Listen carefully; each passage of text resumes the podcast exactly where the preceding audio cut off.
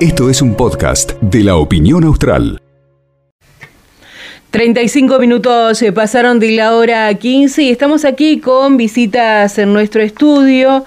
Nos acompaña el doctor César Errázuri Fernández, es cardiólogo y hoy vamos a charlar un tema que lo habíamos adelantado, Ángel, estamos en la Semana Mundial de la Sensibilización sobre el uso de la sal. Doctor, bienvenido, buenas tardes. Gracias, buenas tardes. Gracias por invitarme. Un placer.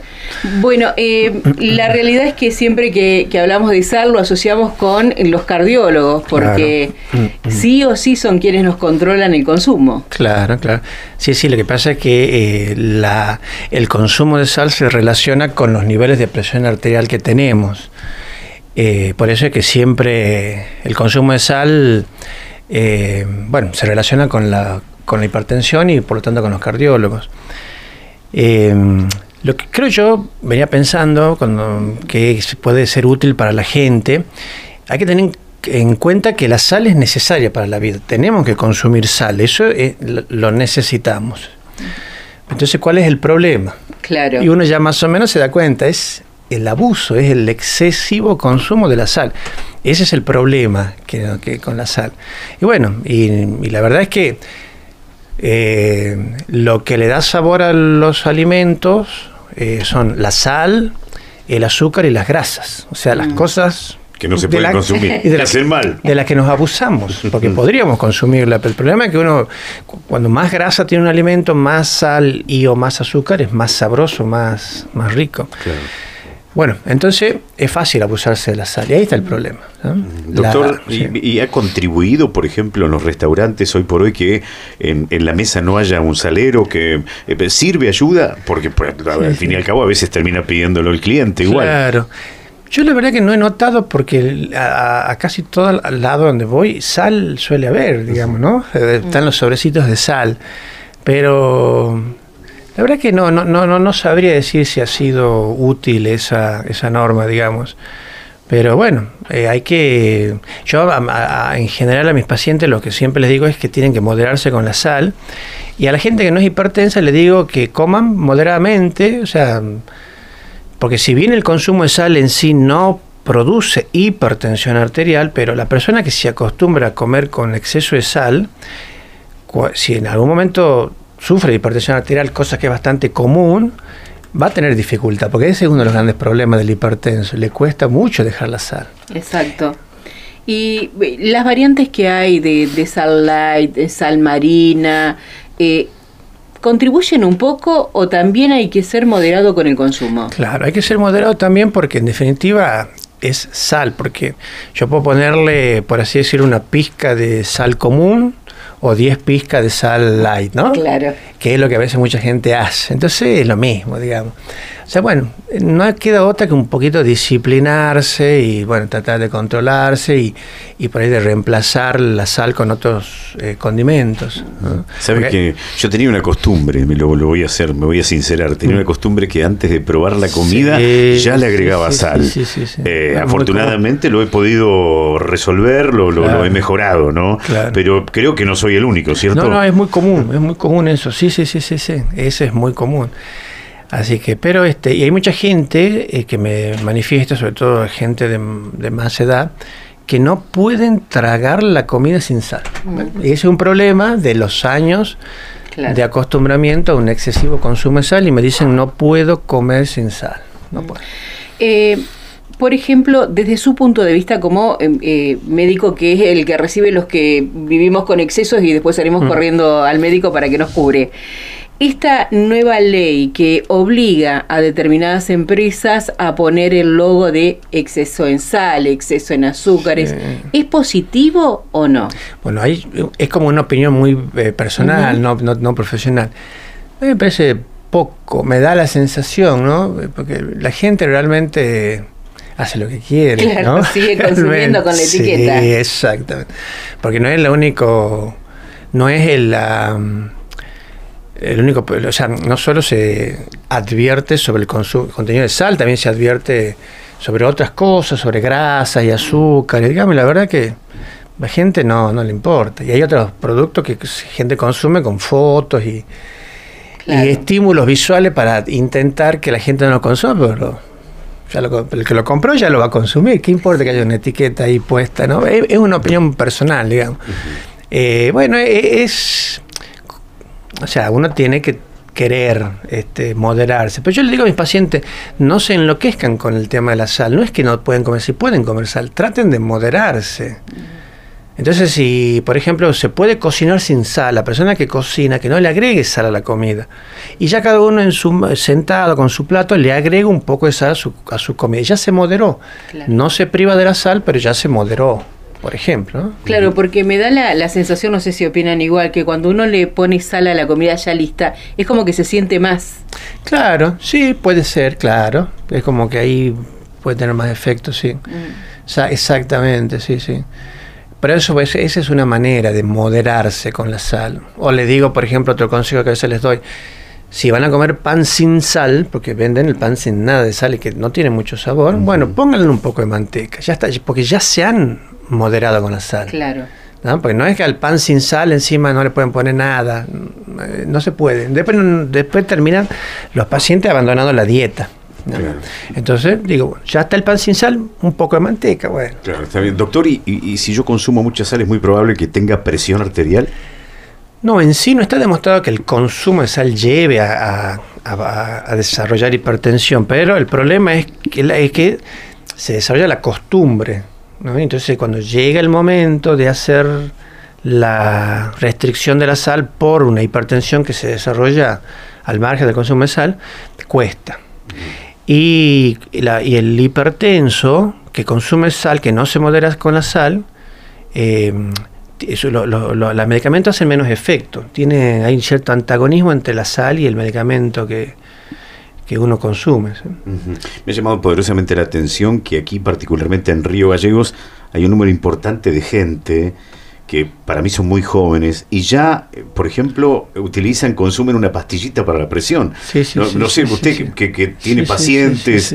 Eh, bueno, eh, más aproximadamente creo que en Argentina hay como un 40% o algo así, o sea, más o menos, 30, 40%, o sea, es mucho. De la población argentina tiene hipertensión arterial, ¿no? Es mucho.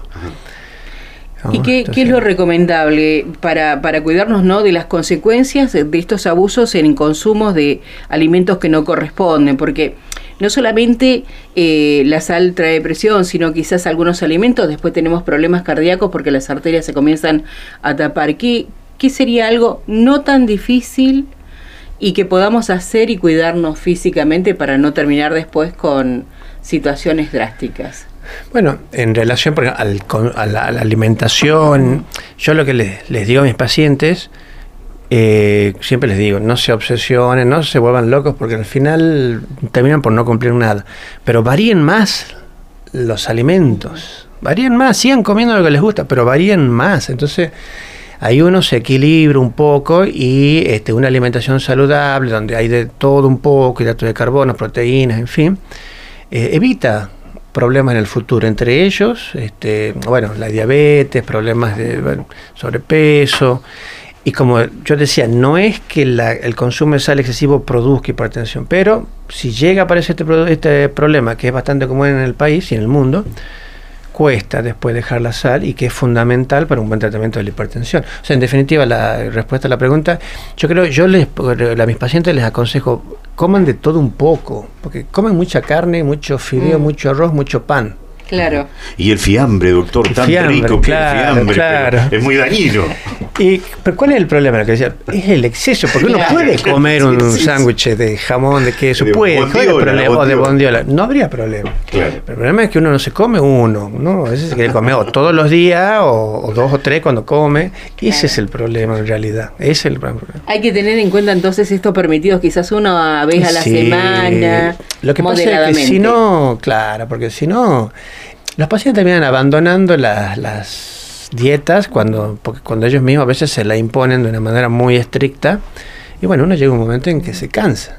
Para las personas hipertensas, ¿no? Hablando de, del consumo de la sal y de esta concientización que se está haciendo a nivel mundial, ¿la actividad física sirve también? Sí, sí, sí. Es muy importante, sí, sí, sí. La, actividad, sobre todo la aeróbica, es muy buena. Eh, este, favorece este, el control de la presión arterial, además que trae beneficios de muchos tipos, como por ejemplo este, también mentales, o sea, de, preservar las funciones cognitivas, eh, mejorar la salud emocional. Sí, sí, es muy importante. El ejercicio es muy importante. Sí, sí, sí. ¿Y la gente se controla, doctor? ¿Se chequea? Eh, sí, algunos se chequean, pero la mayoría vienen porque les pasó algo. y entonces ah. tienen miedo y ahí vienen. Pero, pero así un chequeo porque sí, son sí hay, hay gente. Usted, cuando, los, ve ingresar al, consultorio ya sabe que se han pegado algún susto. Claro, sí, aparte uno les nota, sí, sí, pero bueno, entonces hay que tranquilizarlos y bueno, y la mayoría de las medidas que a veces hay que implementar son de este tipo, caminar, hacer ejercicio, comer de otra manera, tranquilizarse, dormir mejor, descansar mejor. Y a veces las cosas empiezan a mejorar, ¿no? Ajá, claro. Y, el estrés, ¿no? Me parece que esto, todos estamos así un poco acelerados, la situación económica, la situación, qué sé yo, es un combo, ¿no? Totalmente, el estrés es... Eh, es eh, algo muy predominante, ¿no? Eh, prácticamente no hay paciente que venga al consultorio del cardiólogo que no esté estresado. Mm. Sí, sí, sí, es muy importante. O sea, es muy relevante el, tema del estrés. Sí, eh, los controles recién, como preguntaba Ángel, ¿cada cuánto es conveniente que uno se los haga?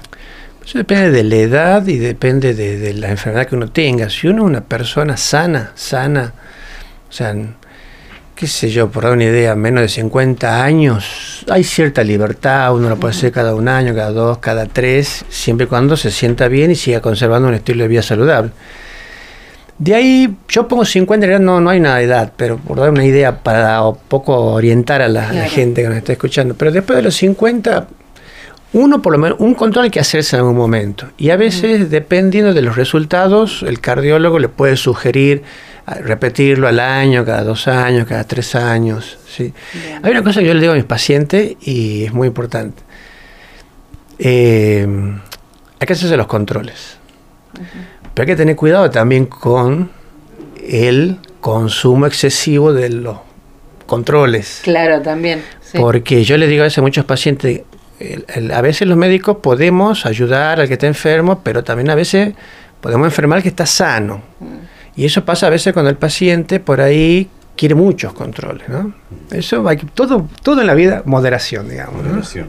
Sí, para todos los Pero entonces, en concreto, cada cuánto hay que hacerse los controles, en realidad no hay un tiempo estricto, ¿no? Este, yo creo que lo, ideal es hacerse un control y con el médico más o menos uno arregla y pauta cada cuánto convendría hacerlo. ¿sí? Lo ideal es eso, el profesional va indicando, bueno, te veo dentro de un año, te veo dentro de exactamente. dos años. exactamente. Bien. Así, así. Eh, ya para, para cerrar, Ángel, la entrevista, no sé si vos querés preguntarle algo más al doctor. Yo quería preguntarle algo al doctor porque tiene la experiencia, cardiólogo. Eh, ¿Viste lo que dijo Jorge Real, que estuvo muerto 10 minutos? Yo digo, el doctor experiencia ha tenido quizás que en algún momento eh, trabajar en, una urgencia. ¿Puede pasar esto, doctor? O sea, eh, lo que a veces pasa es que tenemos un paciente en paro cardíaco y sí, puede estar 10 minutos. Yo, yo comenté, recordé de un caso, cuando yo era me formaba, este, de un paciente que estuvo aproximadamente unos 40 minutos. Y bueno, yo la verdad que en mi interior pensaba, ya está, ya no hay vuelta, pero la jefa del servicio insistió y bueno, y el paciente volvió, salió, salió. Claro. claro. Pero sí, puede pasar, digamos, son, o sea, que puede pasar que un paciente sufra un paro cardíaco y tenga unos minutos sin, por lo menos no le percibimos este, signos vitales y lo consideramos que está en paro y lo consideramos clínicamente muerto y lo tratamos de reanimar.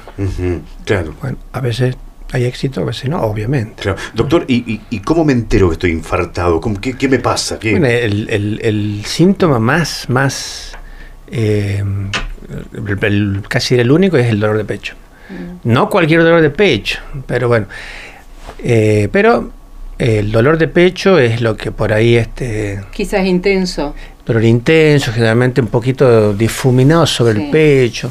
Ahora, las puntadas son muy comunes y no suelen tener que ver con el corazón, ¿no? Pero son muy comunes, tanto de niños como en más mayores. De todas las edades consultan por las famosas puntadas en el pecho, ¿no? Que pueden ser bastante dolorosas. Generalmente no tienen gravedad, no, no suena. Entonces ese dolor no, pero ese dolor que, se, que uno siente que se desparrama por el pecho o esa sensación de que algo aprieta. O en la boca del estómago. O en la boca del estómago, o en el cuello, no es que tampoco sea, pero conviene consultar. No hay que dejarlo pasar, no hay que eh, desesperarse, pero no hay que dejarlo pasar. Exacto, más vale prevenir. Exactamente, ahí sí conviene consultar. Doctor, un placer, muchísimas gracias, que hayas llegado hasta aquí, hasta la radio. Gracias, ¿Eh? gracias por invitarme. Usted anda bien de corazón, sí. Yo supongo que sí. Va al cardiólogo. que lo, ¿Cómo que es en casa de. Sí, de herrero cuchillo de palo. Va al cardiólogo, doctor. Bueno, yo me hice un electro a mí mismo y me hice un ecocardiograma a mí mismo. Y bueno, estaba bien. Esperemos que sí. Gracias. Un placer. Eh, estábamos aquí en el estudio con el doctor César Errázuriz Fernández, cardiólogo, hablando por esta semana de concientización sobre el uso de la sal. Eh, gracias y bueno, estamos eh, ya prácticamente despidiéndonos en los últimos minutos. Recordemos que la OMS ha comunicado oficialmente que ningún edulcorante, no aprueba ningún edulcorante hablando de, del tema antagónico a la sal, ¿cierto? Fíjate vos, que no es un detalle menor, ¿no? Así que bueno, a cuidarse.